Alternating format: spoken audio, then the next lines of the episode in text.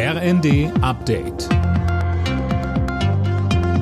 Stündlich neu. Auf den Punkt informiert. Ich bin André Glatzel. Guten Morgen. SPD und Grüne wollen in Sachen 9-Euro-Ticket offenbar nicht locker lassen. Wie die Bild berichtet, beharren beide Parteien auf einem Nachfolgeangebot zum Ticket ab September. FDP-Chef Lindner lehnt das ab und verweist auf die hohen Kosten durch das vergünstigte ÖPNV-Angebot. Darf Ex-Kanzler Schröder in der SPD bleiben? Heute wird dazu eine erste Entscheidung erwartet. Die Schiedskommission im SPD-Unterbezirk Hannover will ihr Urteil im Parteiordnungsverfahren verkünden.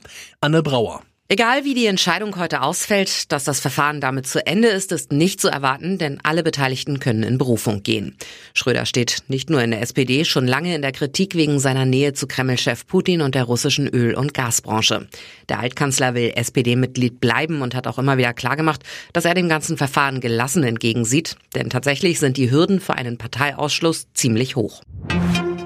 Israel und der Gazastreifen haben sich nach der jüngsten Gewalteskalation offenbar auf eine Waffenruhe geeinigt. Israel bombardiert seit Freitag Ziele im Gazastreifen. Die militante Palästinenserorganisation Islamischer Dschihad feuert im Gegenzug Raketen auf Israel. Ägypten hatte zwischen beiden Seiten vermittelt.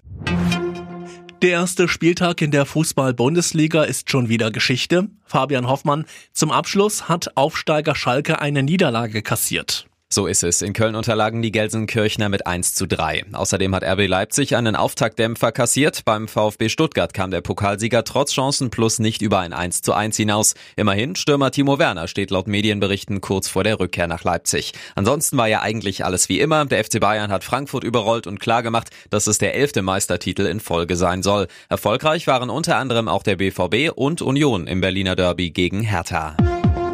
Alle Nachrichten auf rnd.de